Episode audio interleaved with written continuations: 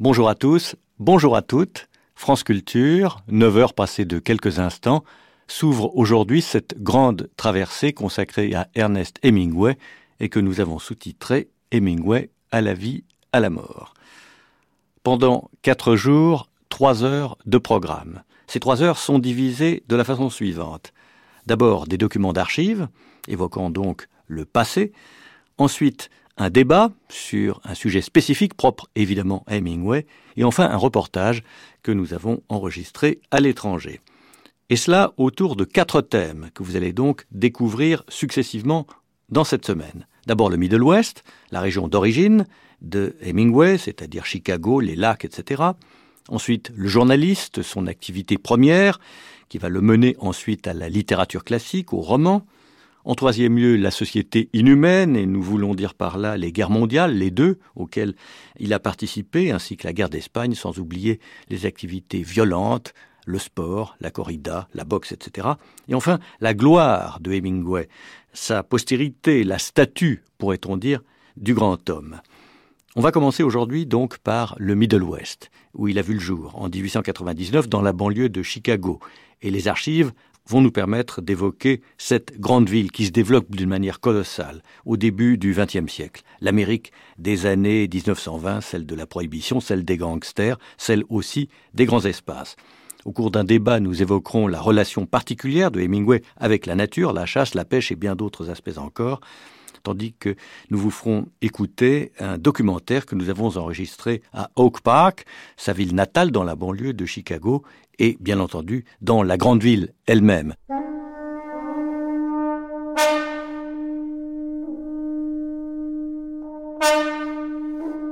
Where was that? In Chicago. Ici, radiodiffusion de la nation française. I'm gonna lay down my sword and shield down by the riverside. Going oh. down by the riverside. Yeah, Down. Ladies and gentlemen, I'm gonna lay down. it's a great honor to and be with you shield. tonight. By the riverside. I'm gonna study one, one or more. You know how to whistle, don't you, Steve? You just put your lips together and blow. I ain't gonna study one no more. Un de ces héros dit toujours Je voudrais une vie courte et une mort dont je sois maître. Hemingway à la vie, à la mort. Olivier Barrault, Guillaume Baldi.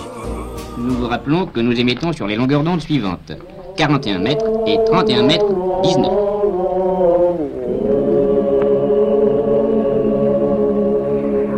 Allô Radio Genève, allô Radio Genève, ici Philippe Violet qui vous parle de vous m'entendez?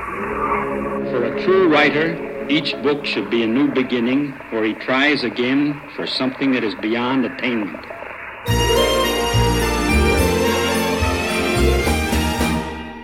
De deux côtés, on nous a averti officiellement que les Américains étaient à Paris. Nous vous demandons à la fois une consigne de, de, d'allégresse, de manifester par des drapeaux, par des lumières, et non, pas par des lumières, excusez-moi, Et je crie Vive la France et vive les Alliés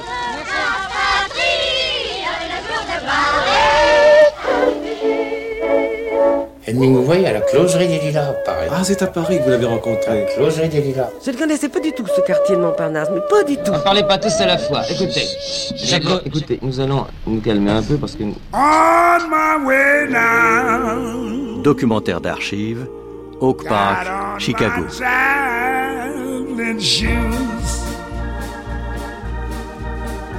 On my way now.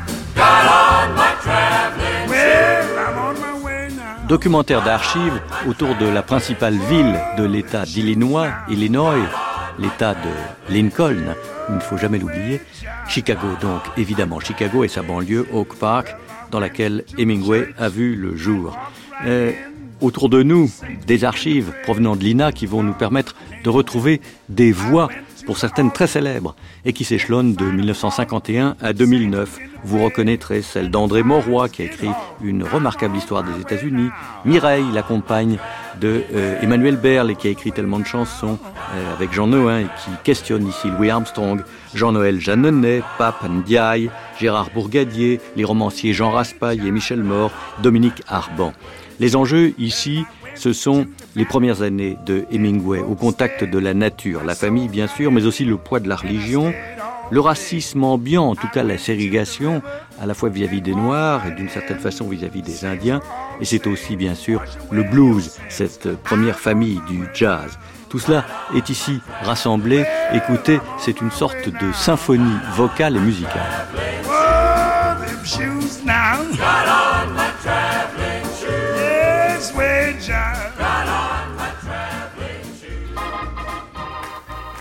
Les États-Unis au début du XXe siècle. Pendant les 40 années qui vont de la fin de la guerre civile américaine à la fin du XIXe siècle, un continent avait été peuplé, défriché, couvert de chemins de fer et d'usines. L'œuvre accomplie tenait du miracle. Mais ces conquistadors du XIXe siècle avaient montré très peu de scrupules. Ils avaient accumulé des fortunes géantes, mais par des procédés Ils avaient traité les masses comme chair à machine. Peut-être cette force implacable avait-elle été nécessaire pour forger l'instrument, mais enfin, il ne fallait pas que la démocratie américaine devint une plutocratie. L'opinion publique, vers 1900, demandait avec force que les hommes d'affaires fussent surveillés et contenus. Aux élections, vers le début du siècle, les réformistes l'emportaient sur les affairistes. Ce réformateur, ce fut Theodore Roosevelt, d'une vieille famille d'origine hollandaise, très respectée. Fermement décidé à lutter contre les malfaiteurs de grande richesse, il ne croyait pas du tout que tous les hommes de grande richesse fussent des malfaiteurs. En politique étrangère, il bouleversa complètement l'attitude des États-Unis. Jusqu'alors, l'Amérique s'était abstenue d'intervenir dans les affaires européennes. Elle se bornait à appliquer la doctrine de Monroe sur son continent. Mais bientôt, l'attitude agressive de l'Allemagne inquiéta Teddy Roosevelt. Il agit alors avec un heureux mélange de fermeté et de modération.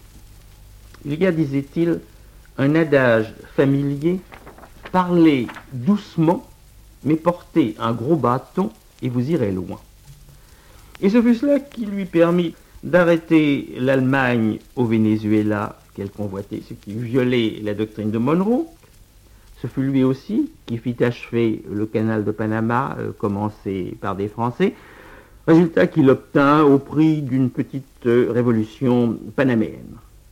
Il accoutuma ainsi le monde européen à tenir compte de la puissance des États-Unis, ce qui était une chose alors tout à fait neuve. Roosevelt appelait les hommes au combat, aux vertus antiques, il avait un, un côté Kipling. Wilson, au contraire, essayait de hisser les hommes au-dessus d'eux-mêmes par le mirage d'un monde meilleur. Les classes dirigeantes reprochèrent à Wilson sa méfiance à l'égard du monde des affaires et surtout son neutralisme au début de la guerre de 1914. Pourtant, il faut bien reconnaître qu'au début de cette guerre, ce neutralisme correspondait, au fond, à l'isolationnisme du Middle West, qui formait une partie très importante de l'électorat américain. Aux amis de la France et de l'Angleterre, qui le pressaient d'agir, Wilson demanda de rester neutre en pensée aussi bien qu'en acte. D'ailleurs, une période de prospérité inouïe s'ouvrait alors pour les États-Unis qui fournissaient du matériel de guerre à l'Europe. Et ce fut alors que ce pays, qui jusqu'à présent avait toujours été débiteur, qui avait toujours emprunté de l'argent à l'Europe, devint au contraire le grand pays créditeur. Que nous le voulions ou non, nous participons à la vie du monde, dit Wilson. Les premières années de la vie de Hemingway coïncident avec le prodigieux développement de la grande ville du Middle West, Chicago, bien entendu. Chicago, Illinois, sur les bords du lac Michigan, il est né tout à côté à Oak Park, dans la banlieue de la grande ville. C'est une ville dans laquelle d'emblée les architectes vont se sentir à l'aise à cause de sa situation sur le lac précisément. Alors on va voir œuvrer ici des génies comme Frank Lloyd Wright ou l'allemand émigré Miss van der Rohe et beaucoup d'autres. Le développement de Chicago, c'est la pègre, ce sont les gangsters, mais ce sont aussi des industries plus recommandables. Les abattoirs, c'est la capitale du bœuf, c'est là qu'on fabrique le fameux cornet de beef. C'est un nœud ferroviaire énorme. La gare apparaît aux premières années complètement disproportionnée, puis elle sera très vite encombrée. C'est aussi la capitale du grain, du négoce des céréales qui vont nourrir toute l'Amérique. Uh, C'est le poète Carl Sandburg qui appelait Chicago la capitale des ports.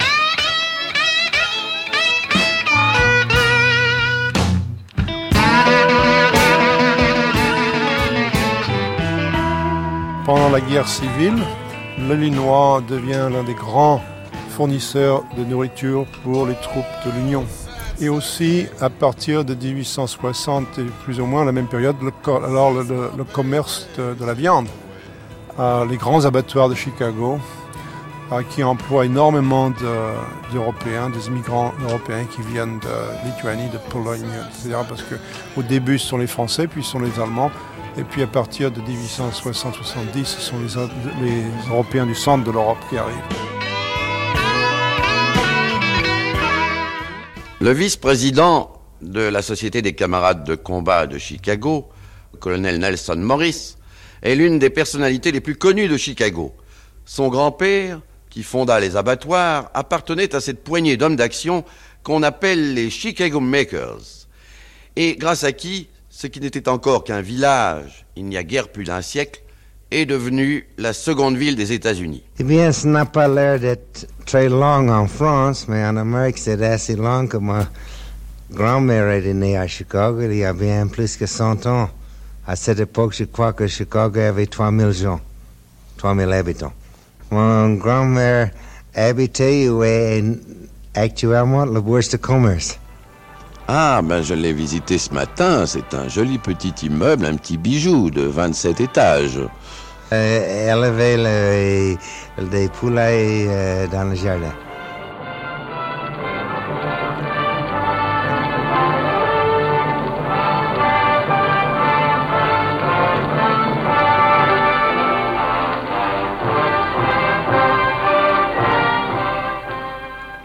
Non, décidément, je ne peux pas me résoudre à poursuivre ma route aux États-Unis sans m'attarder encore un peu ce soir à Chicago. Non, ce ne sont pas les histoires de gangsters qui m'ont le plus retenu à Chicago, ni même la visite de ces quartiers où l'on vous montre avec une espèce d'orgueil les émules de Jack Diamond ou d'Al Capone qui tiennent, et presque au grand jour, leurs assises et d'où ils font la nique à la police et aux juges, et où parfois même les font et les défont tout court. Tout cela, si je puis dire, appartient au domaine public. Ce qui m'a surpris davantage, c'est de découvrir, par exemple, que cette capitale du négoce et du crime, cette cité implacable des affaires et de l'argent, où l'on tue chaque jour aux abattoirs plus d'animaux qu'en aucun autre lieu de la Terre, est aussi la ville du monde où l'on compte le plus d'oiseaux. Quand j'y passais, c'était déjà l'époque des grandes migrations, et tout ce que le nord du continent, depuis l'Alaska jusqu'au Grand Lac, compte de gens ailés, venait de s'y poser avant de reprendre sa route vers le sud, c'est-à-dire vers la Louisiane, la Floride, le Mexique et même le lointain Brésil. Toute une immense population à bec et à plumes, tout un peuple d'ibis, de flamants roses, de grues, de pélicans, d'aigrettes, de canards sauvages, de ramiers, d'alouettes, de merles, de rossignols, même de cigognes, avait envahi les parcs et les jardins publics, s'était abattu sur les arbres des avenues, juché sur le mât des bateaux, sur le toit des gratte-ciels et sur les eaux du lac. Chicago, en quelques jours, était devenue une immense volière, et les journaux saluaient cet événement saisonnier en bonne place avec des titres à peine moins gros que ceux des crimes. C'est cela le côté fleur bleue de cette ville étrange, avec cette tendresse de ses habitants pour ces charmants petits écureuils qui circulent par centaines en liberté sur les pelouses, traversent les grandes avenues avec leurs grosses queues ébouriffées et qui viennent familièrement grignoter peanuts et noisettes dans le creux de votre main. Cependant qu'à deux pas, dans l'énorme building du Board of Trade, la bourse du commerce, le temple des temples, des hommes en proie à une espèce d'hystérie collective s'agitent convulsivement et hurlent des paroles incompréhensibles à l'intérieur d'une immense rotonde où se vend et s'achète en quelques heures de quoi nourrir en blé ou en maïs la population des États-Unis tout entière. Le plus grand marché au grain du monde.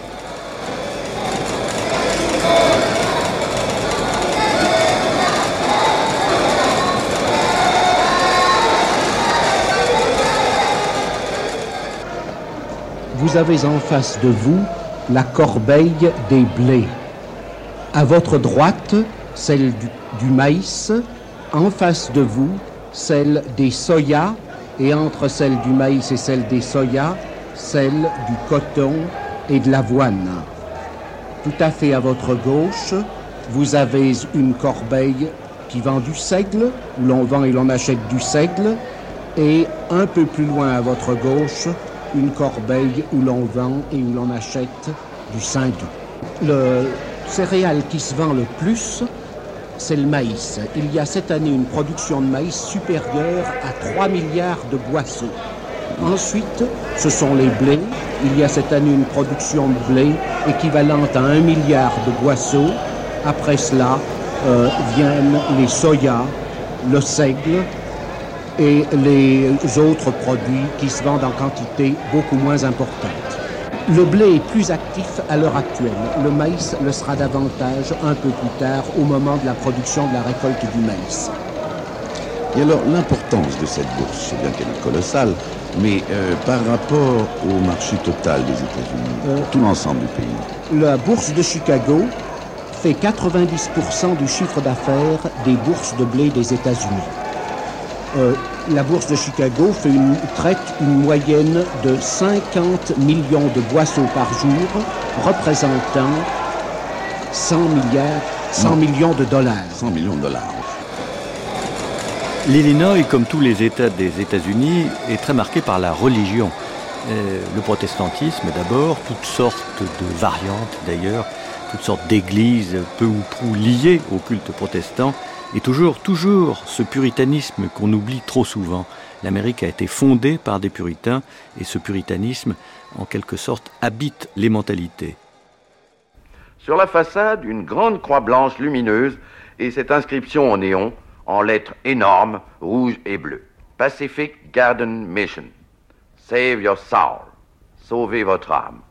Devant une invitation aussi catégorique et d'un si haut prix, je poussai la porte et j'entrai dans la salle, toute simple, au mur peint à la chaux et garni d'inscriptions empruntées à la Bible. 200 personnes, hommes et femmes, les hommes en bras de chemise car il faisait très chaud, achevaient un cantique.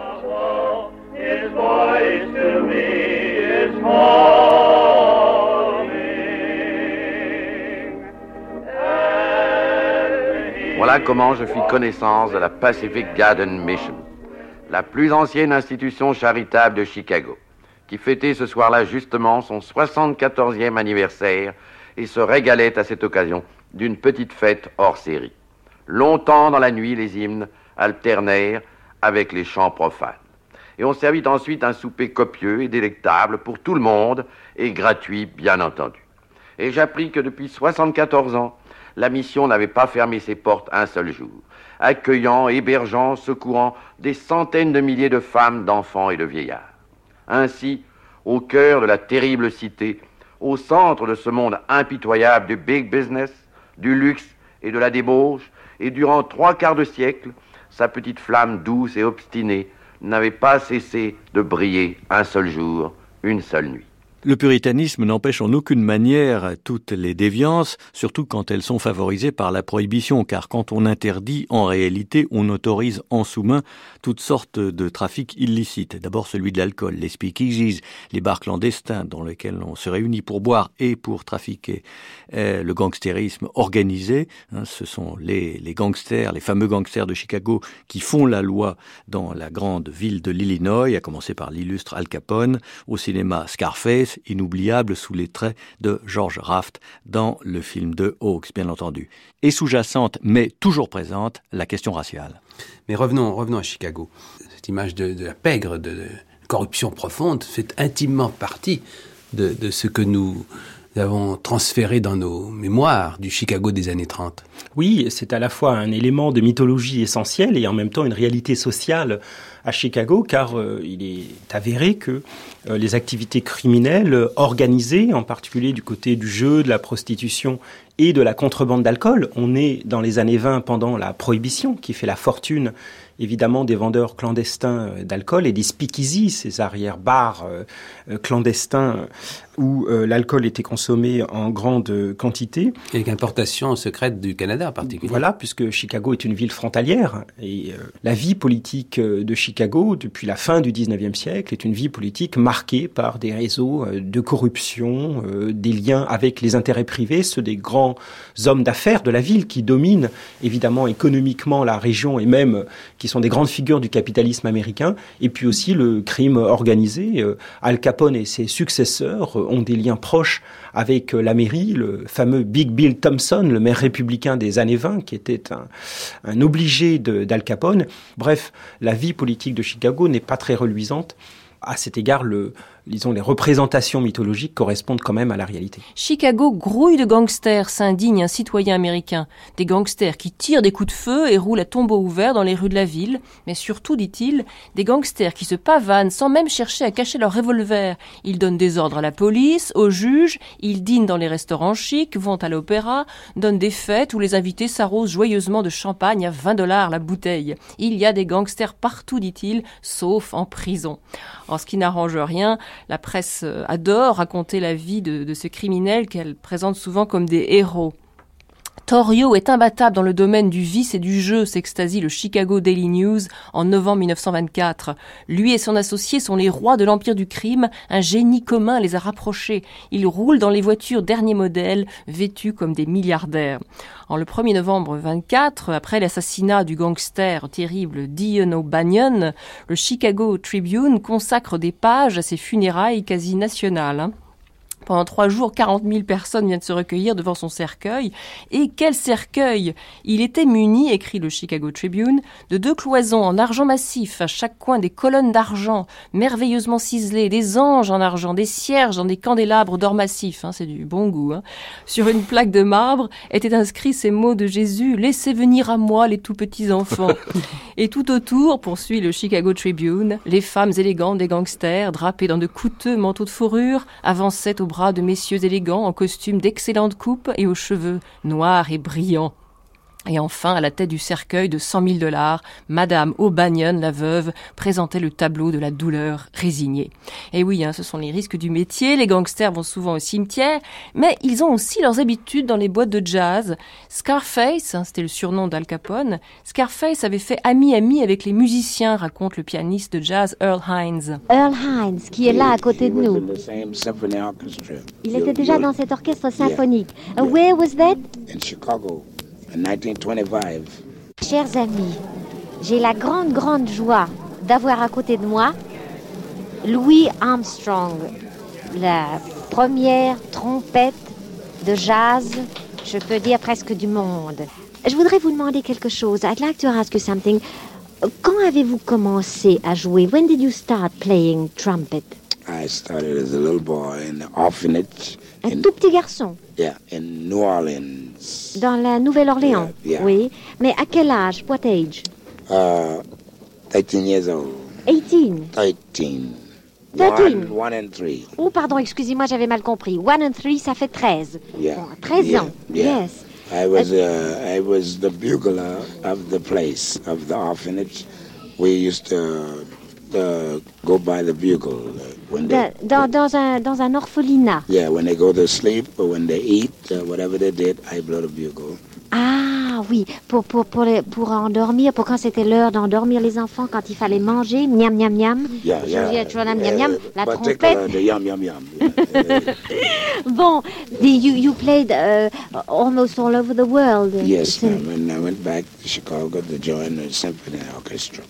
Eh, ah bon, alors après ça, vous avez rejoint, euh, après New York, après euh, l'orchestre symphonique. Symphony, Ah, for the silent movies. ah bon, avec euh, autant du film muet, Yeah, c'est ça? Erskine Tate was the director. Earl Hines was the pianist. Would you be kind enough, or is it asking too much for all the French listeners, pour tous les auditeurs français, de, de jouer ou de chanter une toute petite chanson pour nous? Oui, je vais lui dire après. Coupez, vous, vous prenez jusque-là. The darkest love. You didn't tell me, because no. Merci beaucoup. Est-ce que vous l'aviez pris, ça? Chicago a, euh, euh, est très marqué par euh, une ségrégation très forte, ségrégation sociale et ségrégation ethno-raciale, avec des quartiers nord qui, dans l'ensemble, sont les quartiers riches, les quartiers bourgeois autour de Lincoln Park, un quartier central qui est le quartier des affaires, qu'on appelle familièrement le, loop, hein, la boucle, par référence au métro aérien qui fait une boucle dans ce secteur, et puis les immenses quartiers sud, qui sont les quartiers prolétaires et qui deviennent les grands quartiers noirs à partir des années 20, là également où sont implantées les principales industries, les abattoirs, là où les gares ont leur centre de triage, là où les usines sidérurgiques se construisent. Et donc on a une ville qui est une ville très très fortement marquée par ces oppositions-là. Et en effet, lorsque l'on se promène dans le South Side, on a très peu de chances de rencontrer une personne blanche, sauf aux alentours immédiats de l'université de Chicago. Je vais vous poser une question. Est-ce que vous êtes intéressé aussi, au cours de cette recherche, à la musique des Noirs d'Amérique? Elle ne pouvait pas vous échapper. C'est une musique trop importante pour qu'on puisse la, laisser de côté. J'ai d'ailleurs des quantités de documents sur cette musique. Je me suis surtout attaché à trouver des enregistrements authentiques. Tel cet enregistrement qui a été fait dans un pénitencier du Mississippi, qui est un champ de travail. Ce sont des Noirs, des cheminots, qui posent des rails de chemin de fer.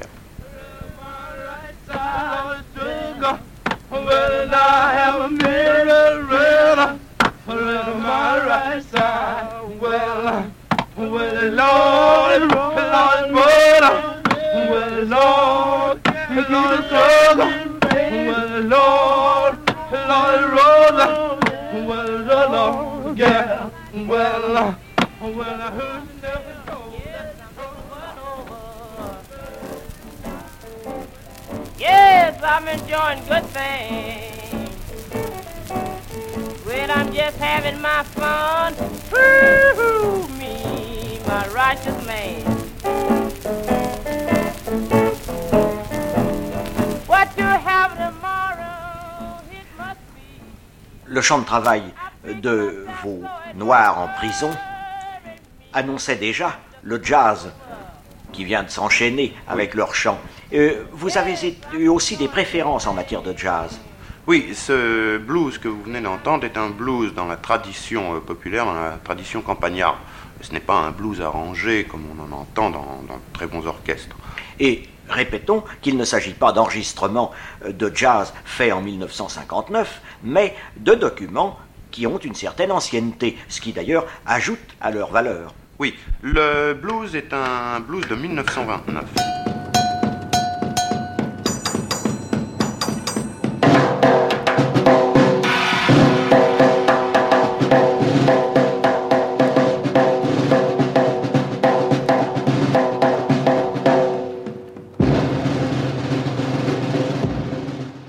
C'est quelque chose d'inouï de penser qu'Armstrong ait, pu produire une telle beauté dans de telles conditions.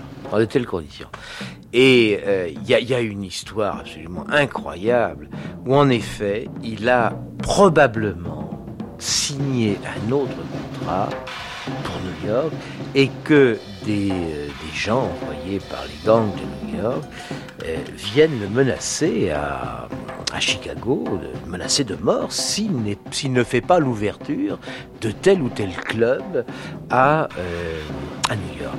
Et c'est un épisode où l'on voit Armstrong se cacher dans une cabine téléphonique pendant que les, types fouillent le, club. Ça se termine à la chambre d'hôtel euh, dans laquelle euh, Armstrong s'est claquemuré. Les types cognent euh, à la porte. si t'es pas demain soir dans la 52e rue, on te fait la peau. et de la, de la chambre monte une voix, je veux dire qu'elle n'est pas celle d'Armstrong qui est plutôt, qui plutôt la pétoche, et le type lui dit Écoute mon pote, t'as le 20e siècle qui camp demain matin à Chicago à 7h49, tu le prends vite fait et fous-nous la paix. Le 20e siècle, c'était le train. Puisque c'est le train Chicago-New York, le 20e siècle. C'est normal, puisqu'Armstrong est quelqu'un de tout à fait du 21e siècle. Bon, allez.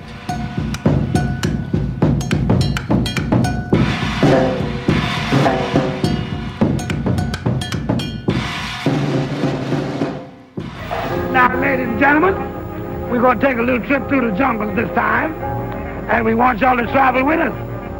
That tiger's running so fast, we're going to take a few courses to catch him. So I want y'all to count with me. Yes, sir. Out there, boys. I'm ready. Voici donc le portrait de Chicago, la grande ville émergente au cours des deux premières décennies du XXe siècle, celle à laquelle le jeune Hemingway va tourner le dos. Il va enfuir le conformisme, le poids de la religion, toutes sortes de choses qui le handicapent et qui le gênent et qu'il pressent. Il va préférer la nature. Eh bien, passons, si vous voulez, à la partie proprement américaine, ou plus exactement à la partie de votre voyage qui intéressait les États-Unis. La partie qui intéressait les États-Unis comprenait le lac Michigan et le Mississippi spécialement. Eh bien, comment est-ce le Mississippi? Est-ce que, ça ressemble, est que ça ressemble au Mississippi tel qu'avait pu le décrire votre prédécesseur du XVIIe siècle, le père Marquette? Euh, Ça y ressemble par son, son, ampleur, sa largeur, son débit, c'est immense, mais c'est un fleuve qui est discipliné maintenant, qui est coupé d'une quarantaine de barrages, qui est bordé de digues, parce qu'il y a des inondations sensationnelles, et c'est perpétuellement, même encore en ce moment, une lutte entre les Américains et le fleuve, qui était passionnante du reste à suivre. Et tandis que la partie canadienne de votre parcours n'avait pas changé depuis Non, presque semblable, à part un ou deux barrages hydrauliques, presque semblable à ce que les premiers Français avaient rencontré au XVIIe siècle. Hemingway n'aime pas la violence de la grande ville, mais par contre, il va adorer celle de la nature qui est encore sauvage. Sa famille a fait construire une maison un peu au nord-est de Chicago, dans l'état du Michigan, et là il va pratiquer la pêche, la chasse. Tout ça n'est pas forcément d'ailleurs partie de plaisir, hein. ce sont des moments très rudes qu'il vit au contact de son père et aussi des Indiens. Horton Bay, le village, comptait en tout cinq maisons sur la grande route de Bonne City à Charlevoix. Il y avait le grand bazar, le bureau de poste avec sa haute façade en trompe-l'œil, et peut-être bien une carriole attachée devant, la maison des Smiths, la maison des Strond, la maison des Deworth, la maison des Horton et la maison des Van Hoosen.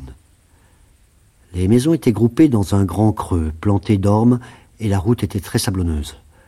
Des deux côtés de la route s'échelonnaient des terres cultivées et des coupes de bois. Un bout de chemin plus loin, il y avait l'église méthodiste, et dans l'autre direction, sur la route, l'école communale. La forge était peinte en rouge et faisait face à l'école. Un chemin escarpé et sableux descendait à flanc de colline et, à travers la futaie, conduisait à la baie. De la porte de derrière de chez les Smiths, la vue portait au-delà des bois qui descendaient jusqu'au lac et plus loin encore de l'autre côté de la baie. C'était très beau au printemps et en été. La baie était bleue et lumineuse, et il y avait généralement des moutons sur le lac au large de la pointe, à cause de la brise qui soufflait de Charlevoix et du lac Michigan. De la porte de derrière de chez Smith, Lise voyait au loin sur le lac des chalands chargés de minerais allant à Bonne City. Quand elle les regardait, ils n'avaient pas l'air d'avancer du tout, mais qu'elle resta essuyer encore un peu de vaisselle et ressortir ensuite, ils avaient disparu de l'autre côté du cap. Alors ce que vous venez d'entendre, c'est un extrait de Là-haut dans le Michigan, une nouvelle écrite en 1921. À suivre, parmi les documents d'archives que nous avons découverts à l'INA, deux autres extraits du recueil de nouvelles L'éducation de Nick Adams, ainsi qu'un document vraiment très rare, un discours du président Woodrow Wilson à propos de la question indienne. Cette question indienne qui est tellement présente dans les premiers recueils de nouvelles de Hemingway. La route de Petoskey grimpait tout droit sur la colline à partir de la ferme du grand-père Bacon. En fait, la ferme marquait la fin de la route, mais on avait toujours l'impression que la route commençait là, se dirigeant vers Petoskey, en longeant les arbres de la haute, raide et sableuse colline pour disparaître dans les bois à l'endroit où la longue pente des champs s'arrêtait nette devant le mur des futaies. Quand la route passait sous les arbres, il faisait frais, et le sable sous les pieds était rendu ferme par l'humidité. Elle escaladait et dévalait des collines à travers bois, flanquées de buissons, de baies et de surgeons de hêtres qu'il fallait couper périodiquement pour éviter qu'ils ne finissent par effacer complètement la route. En été, les Indiens cueillaient les baies le long de la route et les apportaient entassées dans des seaux à la maison pour les vendre. Des framboises sauvages écrasées sous leur propre poids, recouvertes de feuilles de tilleul pour les garder au frais, et plus tard des mûres, fermes et brillantes de fraîcheur, par seaux entiers. Les Indiens les transportaient à travers bois jusqu'au pavillon près du lac. On ne les entendait jamais arriver, mais soudain on les voyait, plantés devant la porte de la cuisine avec leurs seaux pleins de fruits sauvages. Parfois, Nick, qui lisait allongé dans la chambre, sentait venir les Indiens depuis le moment où ils avaient franchi la barrière, dépassé le tas de bois et contourné la maison. Tous les Indiens avaient la même odeur, une sorte d'odeur douceâtre. Il l'avait senti pour la première fois quand grand-père Bacon avait loué la cabane de la Pointe à des Indiens. Après le départ de ces derniers, Nick était entré dans la cabane et il avait perçu cette odeur. Grand-père Bacon n'avait jamais réussi à louer la cabane à des Blancs après ça, et plus aucun Indien n'en avait voulu, car celui qui l'avait habité était allé à Petoskey pour se saouler un jour de 4 juillet, et en revenant, il s'était couché sur les rails du vieux Marquette, où il s'était fait écraser par le train de minuit. C'était un Indien de très grande taille, qui avait confectionné pour Nick une rame de canot en frêne. Il vivait seul dans la cabane, buvait de l'alcool et marchait seul dans les bois la nuit. Beaucoup d'Indiens étaient comme ça. Il n'y avait pas d'Indiens prospères. Autrefois, oui. De vieux Indiens qui possédaient des fermes, qui travaillaient leurs terres, qui devenaient vieux et gros, avec beaucoup d'enfants et de petits-enfants. Des Indiens comme Simon Green, qui vivaient à Hortons Creek, dans une grande ferme. Mais Simon Green était mort et ses enfants avaient vendu l'exploitation pour se partager l'argent, puis ils étaient tous partis ailleurs. And many parts of the record are stained with the greed and avarice of those who have thought only of their own profit. Dans l'histoire des relations entre l'homme blanc et les Indiens, beaucoup d'endroits de cette histoire sont entachés par la cupidité et l'avarice de ceux qui n'ont cherché que leur propre profit. Mais il est aussi vrai que les buts et les motivations de ce gouvernement et de notre nation tout entière envers l'homme rouge ont été sages, justes et bienfaiteurs. Les progrès remarquables de nos frères indiens vers la civilisation en témoignent et sont visibles par tous. Depuis 50 ans, nous avons vu que ce sont les écoles qui remplacent les postes militaires dans les réserves et l'administration des Indiens est passée du gouvernement militaire au gouvernement civil. L'éducation et la formation industrielle que ce gouvernement vous a donnée ont permis à des milliers d'Indiens de prendre place aux côtés de leurs voisins blancs. Des milliers d'entre eux vivent désormais dans leurs propres fermes avec leurs propres terres. Des centaines d'autres ont acquis des places importantes parmi nos professions et certains sont même arrivés jusqu'au Congrès et ont conquis des places d'importance dans nos gouvernements d'État ou notre gouvernement fédéral. 30 000 enfants indiens sont inscrits dans les écoles fédérales d'État ou religieuses. Le grand frère blanc vous appelle désormais son frère et non pas son enfant, car vous avez démontré par votre éducation et votre vie stabilisée une façon de vivre loyale, virile et digne. Et voici un premier chant qui est un chant Hopi, c'est un chant euh, collectif qui a un caractère religieux. Euh, Oui, soulignons que chez tous les Indiens, il y a une conservation extrêmement euh, sûre, sérieuse des anciennes coutumes. Oui, c'est assez curieux. Ce sont à peu près les seuls Indiens, à part ceux qui vivent dans les réserves, euh, un peu comme des bêtes à touristes, ce sont les seuls Indiens qui ont conservé des traditions assez fortes. Oui, d'une religion agricole.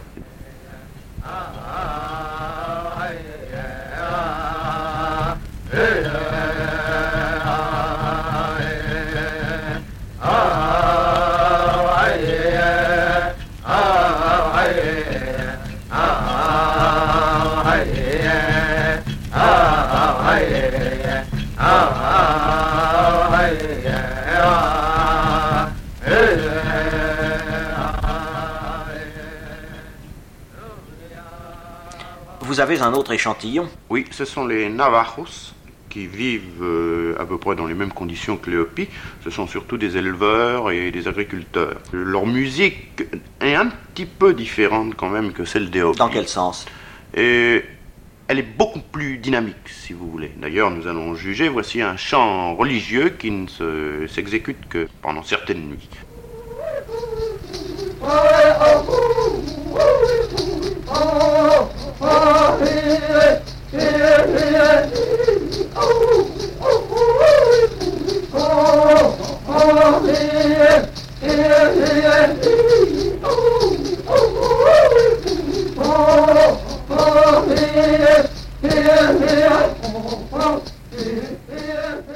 Qu'est-ce qui se passait, papa, quand t'étais petit et que tu chassais avec les Indiens?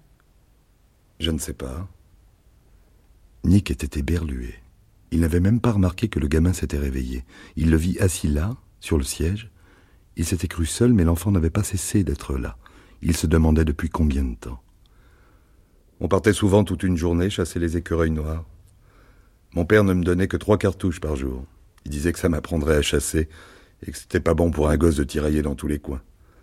J'y allais avec un garçon qui s'appelait Billy Gilby et sa sœur Trudy. Je me rappelle un été, nous sortions presque tous les jours. Quel drôle de nom pour des Indiens. Oui, n'est-ce pas? Et dis-moi, comment étaient-ils? C'étaient des Ojibwés. Ils étaient très gentils. Est-ce que c'était agréable d'être avec eux? C'est difficile à dire.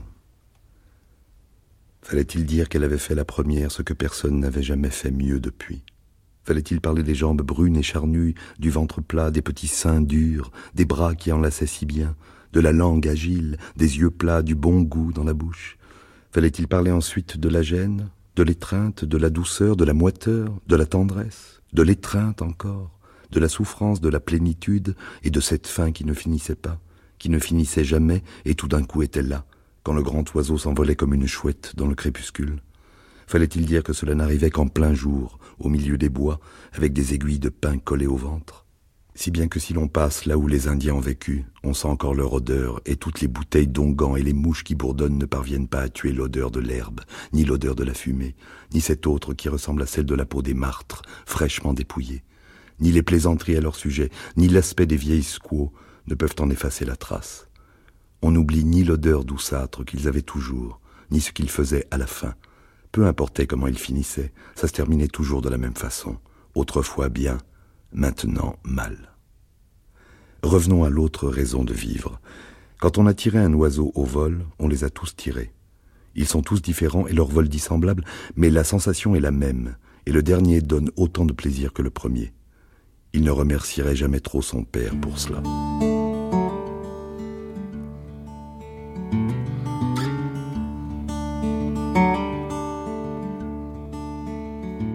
l'écrivain américain représente face à l'Amérique la conscience américaine.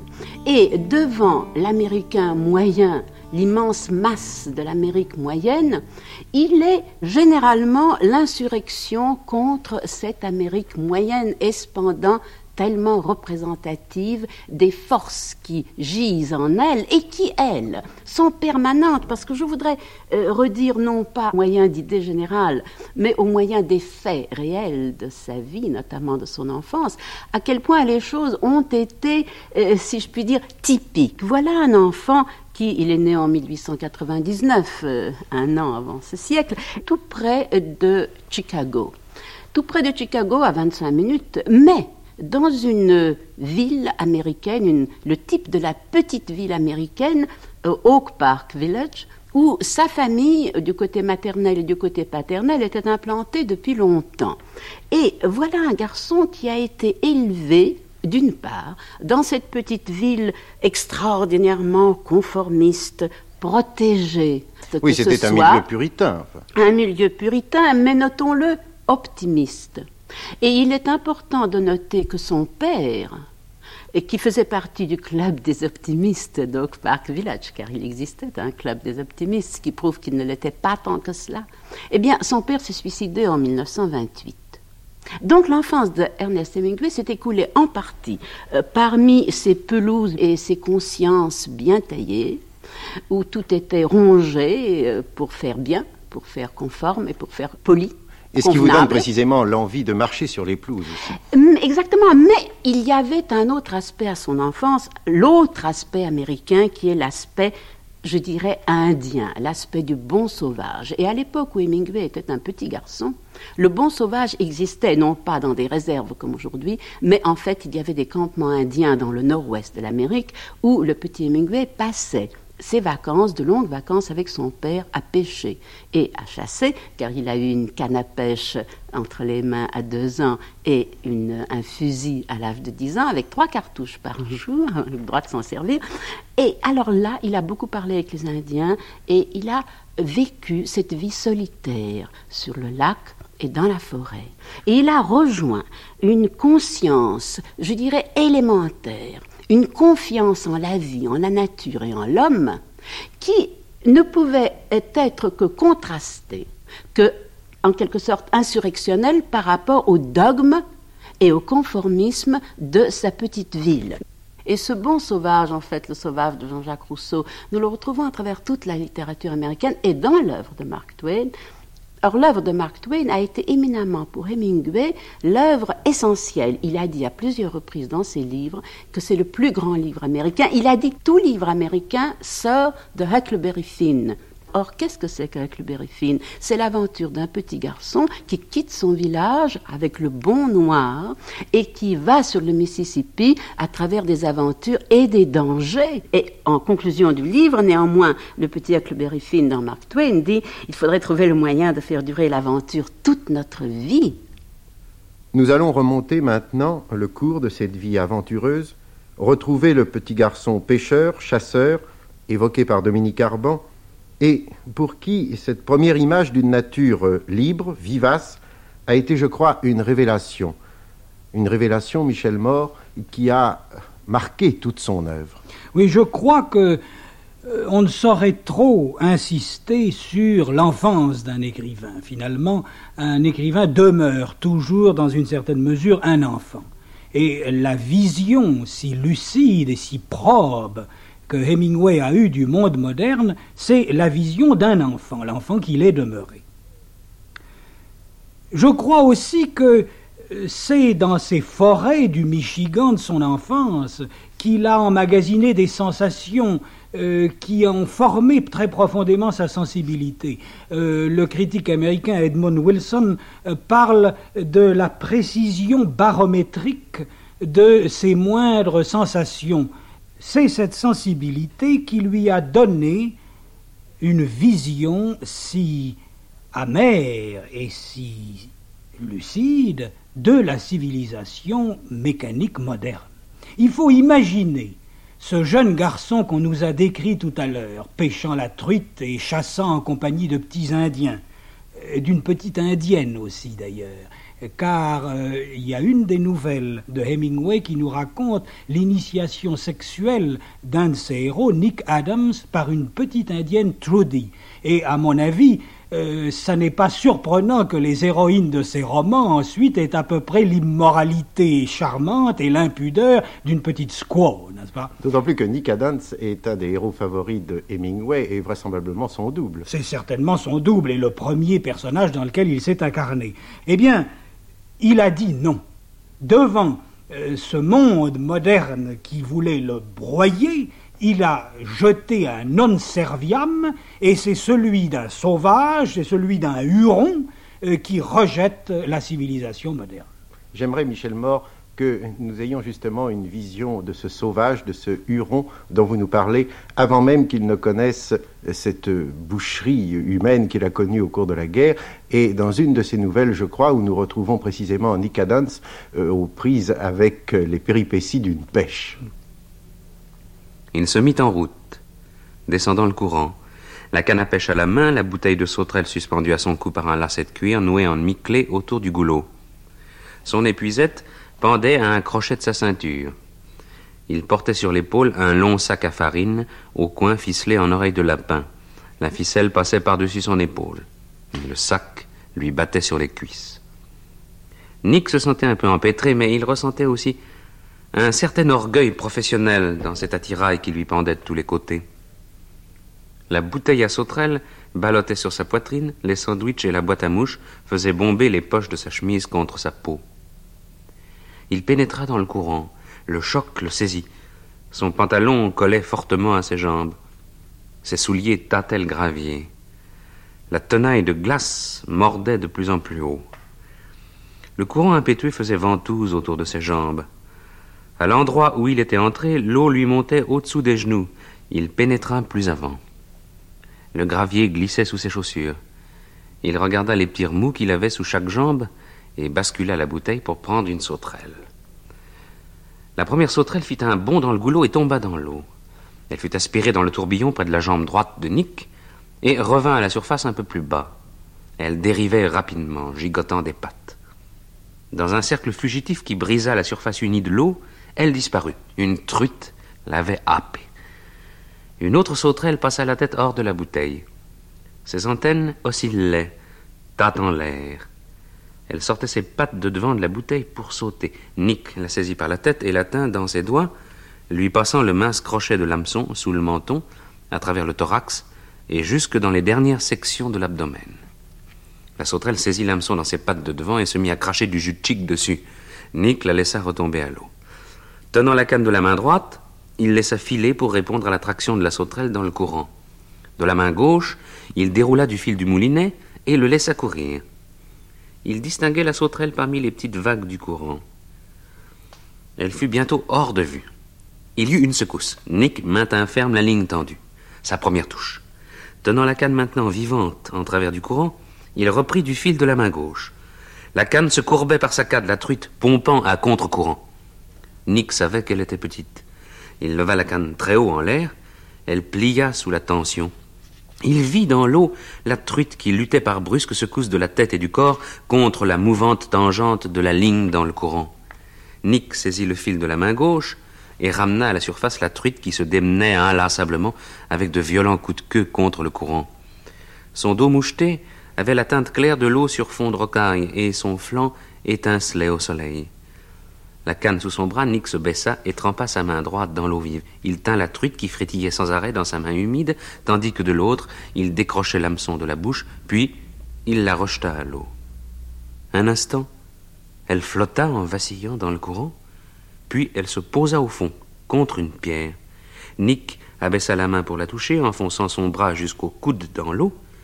La truite avait repris son équilibre dans la fuite du courant et se reposait sur le gravier près d'une pierre. À peine Nick l'eut-il touché, à peine ses doigts furent-ils entrés en contact avec cette sensation fraîche, souple et lisse sous l'eau, qu'en un éclair, elle avait franchi le fond de la rivière et s'était évanouie comme une ombre. Elle n'a pas de mal, songea Nick. Elle était seulement fatiguée. Oh, up the lazy river where the old mill runs.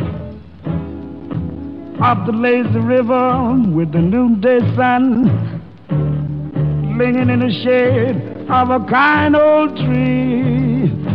Throw away your troubles, dream a dream of me, dream a dream of me. C'était Oak Park et Chicago, un documentaire d'archives, mixage Jehan Richard Dufour, attaché d'émission Elsa Génard, documentaliste Ina Anne-Laure Veil, un documentaire d'Olivier Barrault et Guillaume Baldi.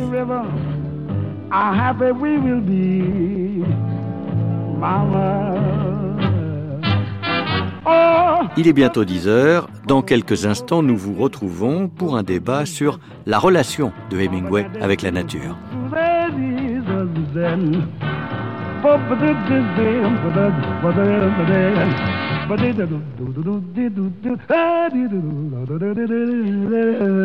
violin is messing you this evening. Oh, for the Baba do do do zen Up the lazy river, mm, you river, oh you river, oh you gate mouth river. Look out, Cheryl, on that piano, son. Lay it on there.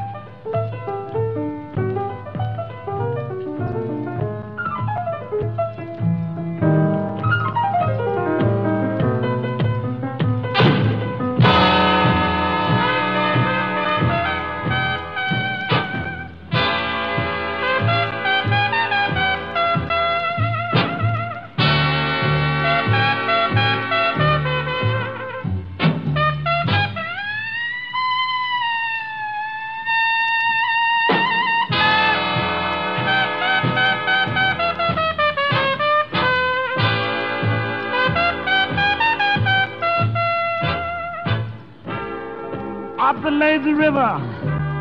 Oh, you river, mm, you river. Boo bad disaster. Oh, bad